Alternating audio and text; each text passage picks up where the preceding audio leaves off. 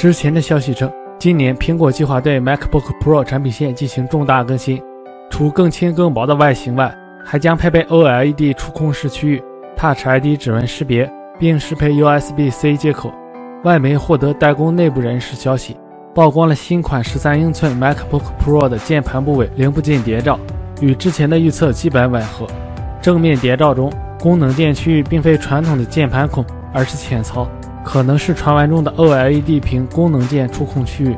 从侧面谍照看，新款设计更薄，左右两侧各留有两个 USB-C 接口，右侧有标准耳机接口。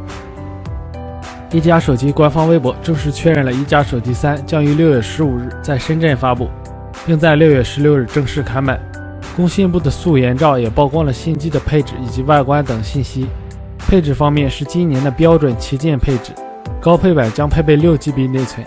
价格方面预计会在两千五百元左右。有传闻称，三星将在八月中旬推出下一代 Galaxy Note 产品。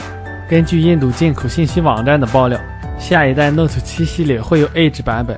此前有传闻称，该机会配备5.8英寸两 K 分辨率屏幕，高通骁龙823 SoC，6GB RAM，最高 256GB ROM，前置500万像素，后置1200万像素摄像头。三星很有可能为 Note 系列添加防水防尘认证、虹膜扫描仪以及4000毫安时的大电池。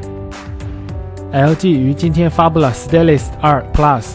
该机配备了5.7英寸 1080P 屏幕，1.4G 赫兹八核处理器，2GB 内存，16GB 存储，后置指纹传感器，3000毫安时电池，1600万像素后置摄像头和800万像素前置摄像头，有金银棕三种颜色。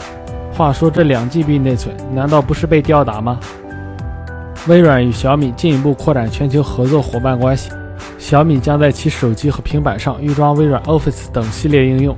双方的新合作还涉及专利交叉许可以及转让协议方面的内容。小米购买了微软一千五百项专利。微软今天宣布，HoloLens 首次软件更新，更新包括令人惊奇的新功能以及必要的修复，包括支持多窗口、照片处理更简便、支持语音控制等。随着微软不断发布此类更新，HoloLens 可能逐渐会实现最初所承诺的功能。